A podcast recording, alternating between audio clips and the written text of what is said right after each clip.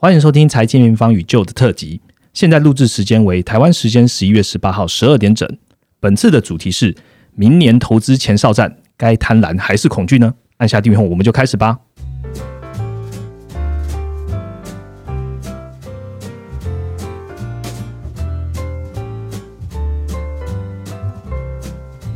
打开后，我是财经民方的 Roger。今天一样呢，是我们的特辑节目哦。每年到了就是岁末年终啊，大家应该开始盘点自己的今年的绩效了，好好检视一下今年的操作策略。那更重要的是呢，趁年底啊，来多了解市场上对于明年的展望啊，还有一些行情的重点啊。那我们就不得不介绍现在拥有十万用户的 Jose Investment 啊，同时也是 M N 图表爱好者哦，就来担任我们的特别来宾喽。就嘿呵，观众朋友大家好。好。相信听众朋友有参加全球总经影响力论坛的，应该对旧在讲资产配置的印象很深刻。然后，呃，其实旧啊不止了解资产配置啊，我们其实有点限缩他要讲的能力。然后，旧啊对于总经趋势甚至 ETF 的投资也是一把照。就要不要跟大家介绍一下你呢？我的话，基本上我就是一个主动操作的刀主林嘛。哎呀，啊，其实各种的工具我都会用啊，没有说局限说在哪一个部分。然后资产。的部还有部位的管理，就是我主要常用的东西，这样子而已啊。那其实可以跟大家多聊总体经济啦，因为总体经济还是我研究蛮多的一个范围，这样子啊。嗯，其实有在观察，就是 Jose Investment 里面的内容，你会发现旧哥很常在用总体经济去讲说他对于资产配置的一些看法，所以这样的脉络，我我也是推荐。艾米方的听众朋友啦，可以到他的社团去了解一下他的想法啊，听一下这样的投资心法，是不是你也可以这样子同步来操作的哈？那今天邀请就来聊天啦，我们就讲聊天好了。其实我们围绕的会是二零二二的经济展望的讨论啦，包含了美国啊、台湾近期的数据啊，还有一些热门的一些话题。那我相信旧的专业应该会带来一些独到的想法跟见解。那因此呢，我们也邀请了艾米方的美国市场研究员 Ryan 来跟我们的专业的旧一起来讨论。欢迎 Ryan。Hello，大家好，我是 Ryan。好，Ryan，从现在开始，我们会用最道地的语言，但是最舒服的方式来聊经济展望，你 OK 吗？你说台语吗？对，台语可能听得懂了，但可能没办法讲。好，没关系，就是大家就 freestyle，大家怎么聊，反正我都会在中间帮大家好好的主持的。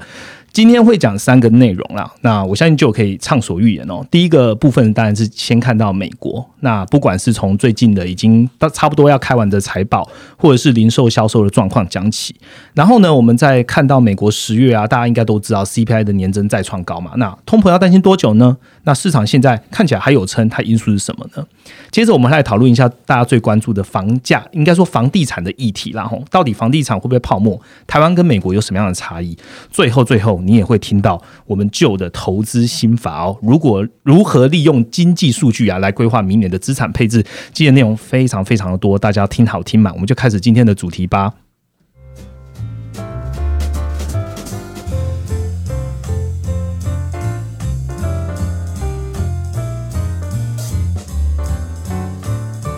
好，马上进入我们第一个主题哦。台湾时间十一月十六号公布美国十月的零售销售，开出来的数字为六三八二亿哦，听起来很长，其实当然很长，因为是创下历史的新高了哈，超越今年三月拜登就是现金支票一族的一个高峰，也超越了市场这样的预期。那原本市场都会担心说，哇，通膨这样的呃，不管 CPI 啊六点二 percent 会压抑消费的表现，现在看起来好像还好。那想请问，先问 Ryan 啊，对这一次的零售数据有什么要跟大家分享的？我觉得这次零售销售数据对市场应该算是一剂强心针啦，因为其实今年以来，像可能供应链紧张的问题是一直持续的嘛，可能说像亚洲到美西美东的一个运价，其实一直涨到大概今年十月初左右。那除了供应链的问题以外，其实还有原物料价格。就虽然说很可能会看到一些普遍原物料，像是铜，在跟年初比的时候都有一些明显的回落，嗯但是主要的一个原油啦，油价还是从九月的大概七十美元一桶涨到十月的一个八十美元一桶，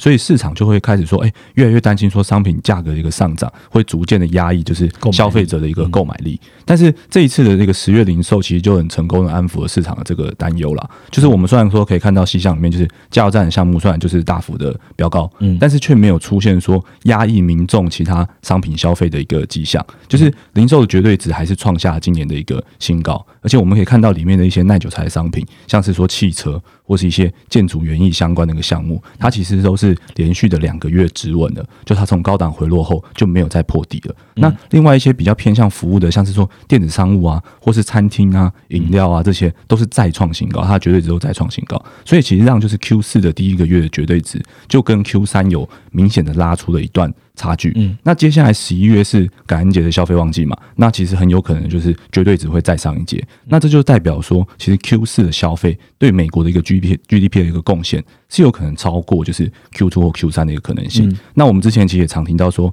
零售其实是美国企业财报的一个相关数据，那这也有可能代表说，其实 Q 四的一个企业获利是有可能比 Q 三再更上一阶的。嗯，听起来的话，代表就是 Q 四可能会比 Q 三还要来得好，甚至还有可能跟 Q 二有拼。哦，对对对，嗯，那刚刚其实 Ryan 讲到，就是零售项目，我们一直在讲嘛，商品转服务，原本在服务项本来就会很好，但是我们看到的商品项也没有那么差，所以这是为什么这一次的零售数数据超呃高于市场预期的原因呐。但除了零售数据之外啊，最近比较亮眼的，其实也是 M B I 也有在关注的，就是美股的 Q 三的财报哦。呃，截至目前应该九成以上啦，都已经开出来，而且大概八九成的企业都优于预期，E P S 的营收都优于预期哦，支也算支撑了美股的基本面。我想要问一下就就是就你对于美股的财报的看法是什么？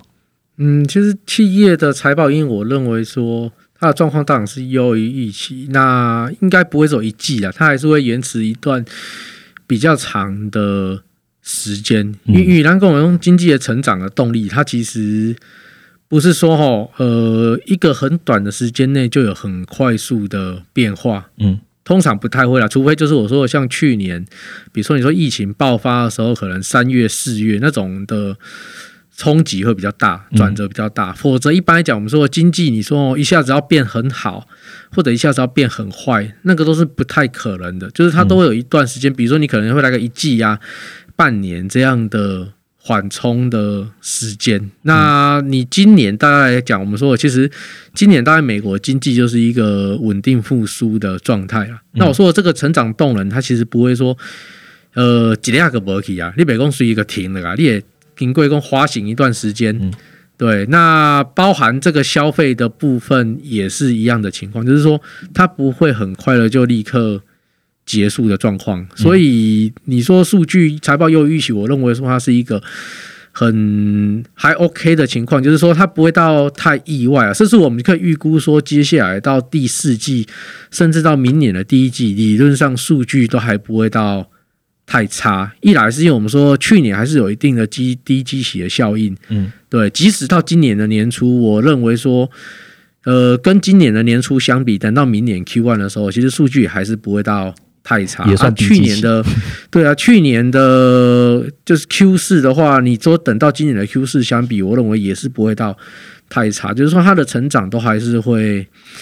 美败诶。就是说，你如果你以联准会他愿意去缩减 Q E 的角度来看，其实你就知道，他其实也有担心市场的景气是。过热，哎，too hot 的情况，所以以以其实以是咧这几类调控的状态啦。这其实就跟我们讲，就是说，以美国的企业营运的财报优于市场预期，它本来就是几率他管的代际啊。因为市场其实并不是像大家想的讲，诶，要转淡了，或是说通货膨胀。压起来啊！阿里讲经济变吧，伊其实你你伊家利用你人为人类行为去想个，你看，你若讲加油站即个礼拜油要加，你是拢毋爱加油，还是你会冲去加油？你会冲去？冲去加？你啊，你你你会冲去？伫起给阿未起进前，你个先去加油嘛？嗯，啊是讲卫星纸要起啊，阿什物物件要起啊？你的做法毋是讲你个不爱买啊吧？然后你起掉，你用你起价我不爱买啊，我甲你赌气无？你一定是伫咧伊起价进前，你个先赶去做一顿消费啊！啊，打一去做消费的过程，你是不是增加了这个市场的需求？是啊，你需求增加，其实你个反过来给变这 push 迄个价格又往往上去冲。啊，毋过你安尼冲的个个，就是物价会起，你也个等到。你也可以被录在，嗯，哎，就是我说你你这个总控洗中，其实这个现象变成是说你是在景气循环，就是我们说你衰退以后要复苏了。啊，复苏这是一个很长的、很正常的现就是人类的消费会是一个比较强啊，市场的供给或是说企业生产，其实反而还没有跟上。所以你这时候通膨会比较相对比较高，嗯，这是做进雄的状况啊。比如觉得有点像，比如说你说二零零九年呃，二零零八年景气衰退嘛，二零零九年三月可能美国联准会是做 QE，啊，你说到了二零一零年，哎，景气就大幅复苏了，嗯。对啊，啊一样啊，也会看到相对比较高的通货膨胀嘛，嗯，美国那时候也是嘛，一直高到二零一一年，嗯。在欧债危机爆发以前，嗯，才通货膨胀才逐渐缓和下。那一样，我说了，我们这次也会面临到一样，你可能到明年你就会比较看到，哎，今年的消费很热卖，所以厂商就会愿意扩大生产。嗯啊你，你用这个角度去思考，哎，你搞明年，明年的明年的时阵，大概消费都差不多啊。嗯，啊，你厂商各类生产，等到有变做，库存，嘿，产能变做过剩的情况。啊，现在其实也未搞迄个收窄，现在有点像是厂商还在追那个消费的情况。啊，你说时间走，哎，它可能不是一个很明显，就是说，不是攻击高位有改变，而是熬高位有改变，它是一个比较渐进式的啦。那我说了，在还没有库存明显。就是饱和以前，我们会比较看到，就是说企业的库呃企业的营运状况还是会比较优于市场预期嘛。因为代表讲，迄企业比咧新产的时阵，它之前还是比较保守啊。对啊，你看 FactSet 在估美国的企业 S 呃 EPS 的时候，马西亚一买估个保守嘛，因为伊北去也用当下情境去预想说。去设计它的模型或做估算，供企业营运的状况。问题在复苏的时候，本来就是比较乐观嘛，大家愿意做更多的消费。尤其美国啦，你讲你个关下顾啊，阿里今他帮你出来消费，一个他会做很多必须型的消费，买这做者非必须的非必须型的消费嘛，对吧？你去你你看你去美国，你看拉斯维加斯嘿客房服务怎么能爆满啊？你有啥讲人们在做？比较多的非必须型的消费，因为也当出来经济自由的活动啊嘛。嗯嗯，好，我觉得就其实已经把我原本想要设定的第二个问题讲了，但我还是想要特别的问一下哦。刚刚听起来美国营运状况没有问题，你认为现在的市场的消费本来就会还是持续的这么强劲？因为大家也关久了嘛。那不管是商品或服务，我想问就就是说，停滞性通膨的机会高不高？有没有什么样的数据发生，则会走向停滞性通膨？你有观察是什么？你若讲是美国来讲，我是感觉没啊，因为因为你你的你的通膨较麻烦的是讲吼，你若讲全部的物价拢咧起价，或者说海外的原物料各式各样都在起价，嗯啊，大家拢无啥要做消费，你这个危险嘛。嗯，因为你的联准会可能面临说，你到底要升息还是要降，就是你的货币对，你的货币政策被紧缩还是被宽松，这个决策，啊，问题是。呃，美国的通膨一起需求带动起来的嘛，你就看各地的港口塞爆，其实就就知道大概知道，因为因为你也无需求，根本就袂遐船也袂去载遐货嘛，啊是讲路诶塞车嘛是嘛，迄种做简单的现象，就是讲你也无遮需求，这种没发生嘛。嗯啊，会塞个表示讲有需求就是发生，啊有需求的话，你个袂造成说我们说经济很大的负担，就是说这个经济是新加的成长。伊诶成长是细的嘛，因为伊也是伊诶成长的表示讲，这不人去买嘛，纯粹就是哄抬物价嘛。啊，即个物价比哄抬是真正咧欠嘛，嗯对吧？你可以看到全球各地缺车、缺晶片，甚至原料各地都缺嘛，就是可能大个国家欠的物件无讲啦。嗯。阿们的缺的情况东西有诶，人员也是嘛，嗯。人员很明显就是说，大家干嘛讲人员的价格它管一推升通货膨胀，阿们的人员计小啊管伊嘛是有原因的嘛，以古年的关系嘛，你看古年有负油价，嗯。因为你消费骤减嘛，那那些人员商伊其实咁刚开做这期开出这钱去投资给他生产的啊，嗯啊你嗯。无生产，真正大家消费起来啊，嗯。伊的产能个无够嘛，啊你产能无够，当然咧回到经济学原本的原理就是。你的需求大于供给，啊，不能计小个会起的嘛，这是做合理的状况啊，哎呀、我讲这种物件，这种状况就变成是景气吧，就是进入到一个相对比较热的情况，可是经济较好嘛。啊，所以伊是正常就会带动通货膨胀，可是讲真正有人咧消费啊，逐个咧消费，可是甲物价又起来嘛，这是做正常。啊，这个正常的状况，我倒认为说不用去循环热工，伊的成长是虚的，还是讲伊的通货膨胀会造成什么？困扰，因为你你当你价格啦，金价管噶，诶，抑制到消费，诶嘛不是歹代志啊，代表讲你景气过热情况要缓一下，因为你缓一下，你的景气的龙井会让给给它横啊，不会急马上走到 bubble。对对对，因为你现在总共是你的物价你去那个一种 push 的状态，就是 push 讲民众可以做愈侪消费嘛，嗯。因为无去买个起嘛，嗯。对嘛？我讲你你车车无够，还是厝无够，你个做你个起价，啊，你起价会造成民众个去买嘛，是。啊，伊去抢个造成我讲的物价价格又推升了。对啊，价格个推升，啊是厂商也重复下单嘛，对啊，我讲这这个物件是难以避免的，因为你要起各位是有狼藉的心理就是去做预期的消费啊，对啊，嗯嗯，好，我，刚刚就讲到一个东西，我想到我们其实之前也有回复过用户啊，就是说，哎、呀，那那个油。呃呃，价格那么高，啊，美国在生产就好了。其实刚刚就有讲到嘛，你去年二零二零年负油价，很多的厂商他面临的需要去调整他的一些资产。你今年让他立马就生产的话，不管是意愿来讲，或者说他自己本身的企业的体制来讲，都还需要时间。所以供给当然就没有办法供给得上，需求还是这么强的情况下，当然推升了能源的价格，那当然对通膨也有蛮大的影响。那 N 平方这边其实就是发挥研究精神啊，就是这次的 CPI 公布了之后啊，其实呃 Ryan 也在昨天马上做出了短评，而且把这次 CPI 的公布的拆项呢，都把它拆开来，告诉用户说哪一项是我们已知的，哪一项呢是觉得市场上也比较惊奇，我们想要特别拿出来讲的，其实就是能源的。Ryan 要不要跟大家分享一下？其实刚才听就大讲的那个停滞性通膨的这个回答，其实我觉得真的就是跟跟我们看法其实也是一样的，就是现在其实这个通膨真的是需求带动的，所以其实那个什么像供应链这种问题，就是哎、因为疫情的一些限制啊，或是一些哎、货柜在塞港啊，或是哎、船不够用这种东西，其实这种供应链问题比较是暂时的。那其实只要说需求还在。那基本上这个停滞性通膨发生的几率就真的很低。那如果说，哎、回应到我们现在这个 CPI 一个创高的状况，就是可能就刚刚刚刚我们讲，只要需求还在，这个就不会是问题。那我们就来看一下这次，哎、可能说大家最担心的一个能源项目有没有压抑一个商品的一个状况发生。那其实我们目前可以看到说，这一次的 CPI 主要也是刚刚前面我们在零售提到一些汽油啊，或是热燃油，它其实就是哎、大幅的飙涨。可能它的年增率都来到一个四十五十趴，所以让这个 CPI 整个被带起来。但是其实我们可以从大概十月底就可以看到，就是像这种就是平常在加油的这种五千汽油的期货，还有一些热燃油的一个期货，其实大概都已经出现一个五到十趴的一个回档了。嗯，那我们刚才讲前面有讲到一些亚洲到美西美东的一个运价啦，其实十一月它也出现一个高档的一个滑落的现象，所以其实我是。目前看 CPI 的数据，我是认为说十月可能会是通膨压抑消费的一个算是一个最大的、最高的一个时间点。嗯，但是十一月可能就不会这么高了，因为你已经看到，哎、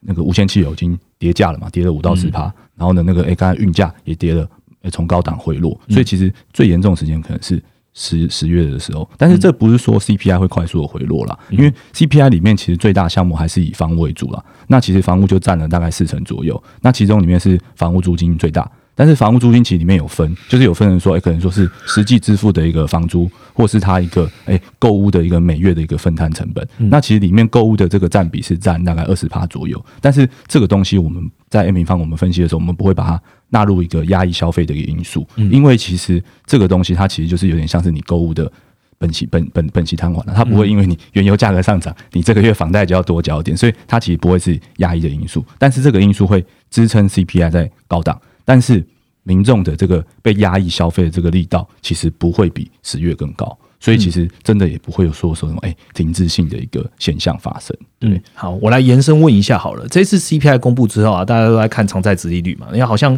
没有什么动，但是长债殖利率在慢慢慢慢的，其实，在我们录音的昨天，其实以最近啊，吼，已经都回到一点六 percent 这样的一个水准了。这样看起来，美元未来应该还是有撑哦。Ryan，你怎么看待美元的？其实因为最近就是通膨，其实那个长债值利率算回蛮多了啦，因为主要是通膨预期啦。那其实通膨预期啊、升息预期啊，或或者甚至从十月初开始，这个非农跟零售都是明显的一个优于预期，所以就带动在美元跟美债值率一起的一个回升。虽然说通常这种强烈的预期之后可能都会有一个短线的一个回落，但回落啊，但是这种中长期的趋势，其实美元的趋势是没有变化的。那这个没有变化，我觉得有两个基本面因素可以跟大家分享。第一个，是你可以去观察一下，就是成熟国家的一个货币政策的一个动向。其实目前成熟国家里面，大概只有英国跟加拿大是比美国鹰派的，因为就是。呃，美国美国假如说相对应它那个美元指数里面最大成分欧元区啊，其实美国就业市场的恢复速度更快也更好，对，那它通膨也明显的比欧洲高很多，所以它现在就已经开始进行一个缩减美元购债嘛，十一月就下半，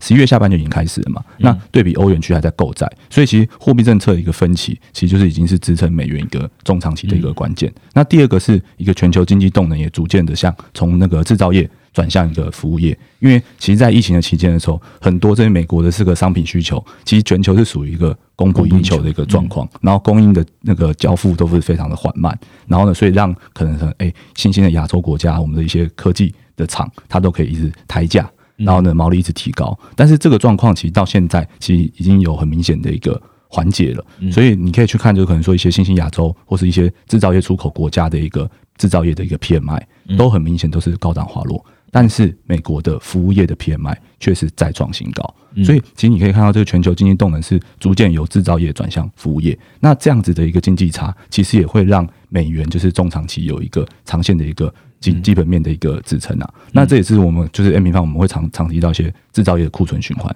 其实刚才就大家有讲到，就是这个库存什么时候起来，起来的时候这些。可能出口的这些国家，它的经济的增速就会很明显的转烂。那那时候当然就是以服务消费为主的美国才会是比较长线的一个标的了，对啊。嗯，好，呃，刚刚 Ryan 其实讲完了美元，然后我们也讨论了一下通膨的议题哦。那看起来就是短期的高档的通膨啊，或是开始缩债啊，其实都已经可以预期了。我们来看一下行情好了，就是呃，美股的行情是还有吗？还有还有还多好吗？那其实有看到有在旧的部落格上面其实有看到啊，就是旧大就直接讲说，未来半年呢对美股不能太悲观，就可以跟大家分享一下嘛。嗯，其实你如果用美国的升息循环的角度去看呐，哦，不管是上一波还是说甚至是布希时代的那一个经济循环，其实美国大概进入你进入到一个我们说紧缩货币政策的时候，通常股市都是成长的，几乎都是嘛，因为除非你的通货膨胀真的很严重，对我说的通货膨胀很严重，那不然的话其实不太会。呃，第一个，我们全球通货膨胀，它接下来不会恶化上，不会一直恶化下去啦。这是就点话点，因为以后，那人工原有疫情的期待哈，你讲原有的产能，它其实有极限的，因为它很多还是控制在我们说中东的产油国手上。嗯，那现在美国本身就有页岩油可以去做制衡动作嘛，所以其实你免求欢乐工以为一直 key，因为你以为更小喝。油商就会产能，对啊，因为伊的伊为着利润一定会去增加伊的。产能，以及有个动作较慢，啊，问题伊会去增加产能，啊，伊产能一开出来，其实呃，更小，以为更小可袂一直起起啊，你不会说一下子就热了啊，唔过你计叫你北工一直起起啊，那状况啊，那你只要建立在通货膨胀唔是一直无限往上跑，你北工现在六趴、七趴、十趴、二十趴。按你造起的未来，那我干嘛做难的啦？嘿，那如果你是不会这个角度的话，其实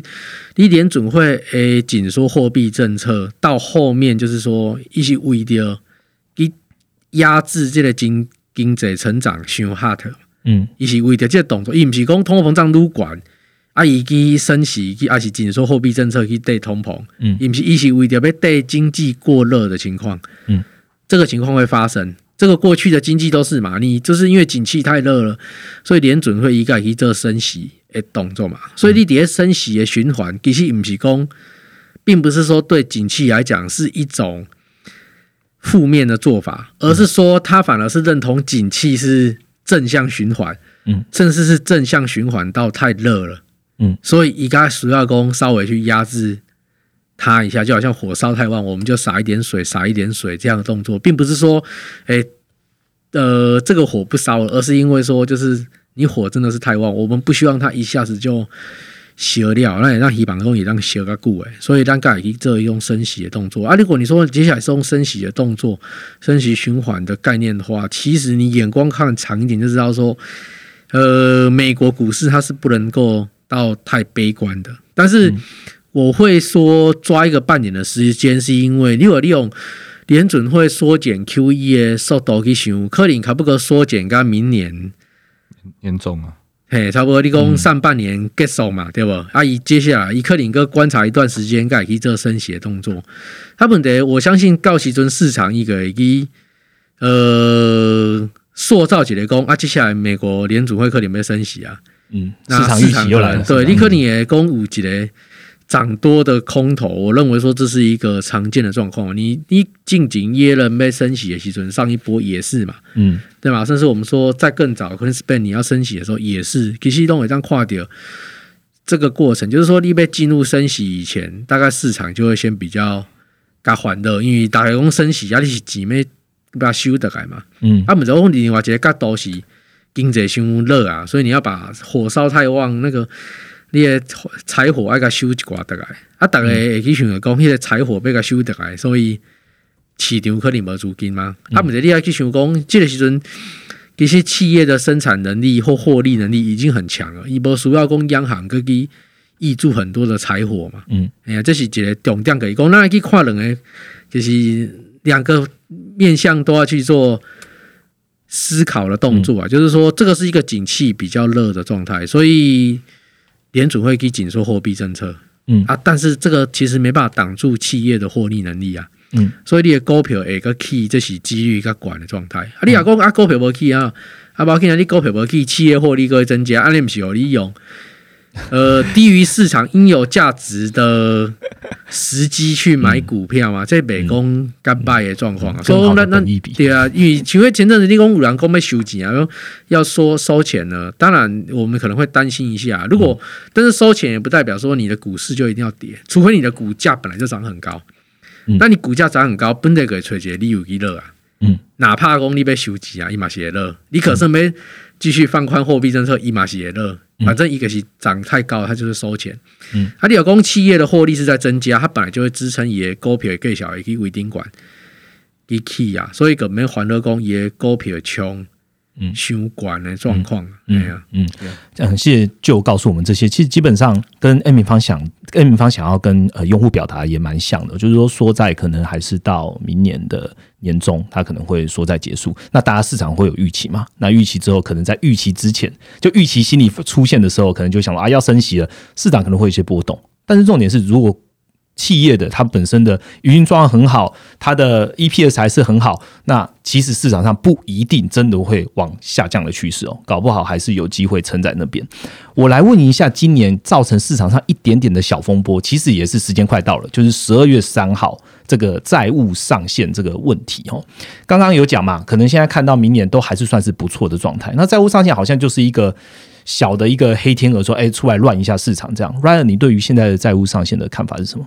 这边其实算是更新一下，因为其实基本面的那个长趋势，其实刚才旧大这边也讲的很清楚了。其实长线其实都真的就是缩在期间，大概不会有什么太大的问题。对，那其实债务上限这种就是比较像是短期资金面上啊。嗯那这边帮大家更新一下，就是最新的一个时间点，就是原本这个十二月三号啊，是那个因为呃共和党这边嘛，他不是之前帮助民主党提高了一个债务上限四千八百亿，是然后那时候就是给的时间点就是十二月三号，嗯但是其实最近叶伦是有出来做一个更新，就是他说其实目前的资金是能够使用到十二月十五号的，就是财政部的资金是可以用到十二月十五号，所以我觉得大家把时间点就是关注的时间点往后延一点点。那这个其实是配合就是目前他们就是民主党的人他们在想要推动那个拜登的一个社福支出嘛，嗯嗯就是他的重重建美好计划里面的一个社福支出的部分。那其实因为他们下一周感恩节就要放假一个礼拜了。所以所以。其实众议院即使他这个礼拜把他的法案提出来，也来不及进参议院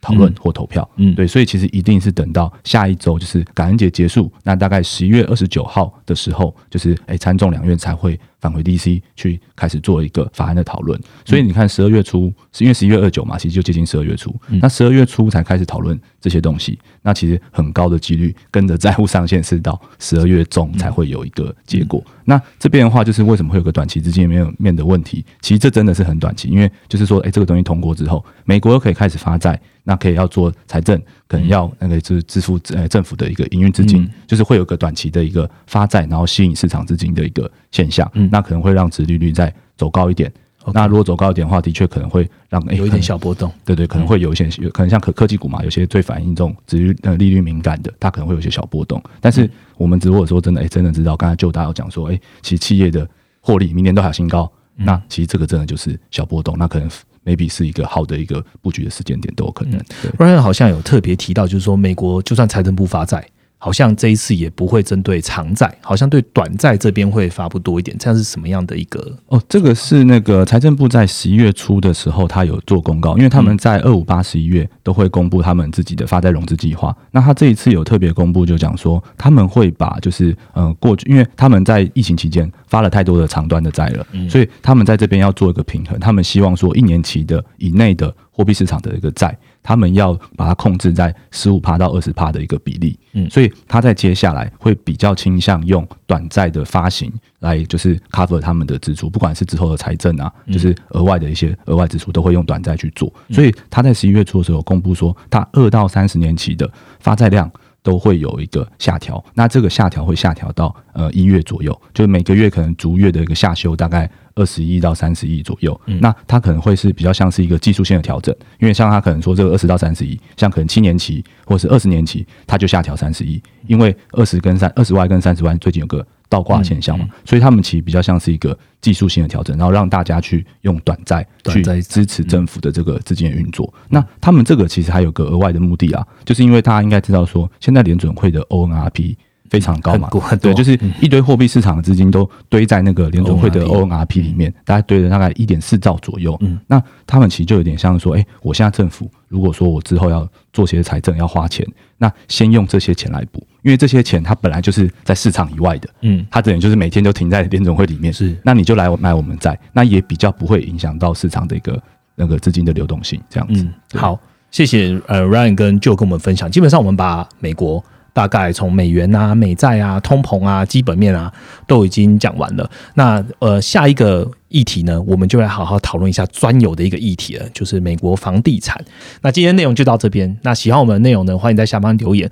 或是你对旧有什么问题，一样也可以留言，我们会转达给旧，看旧有没有时间帮听众朋友回复一下了。那我们就下一个主题见喽。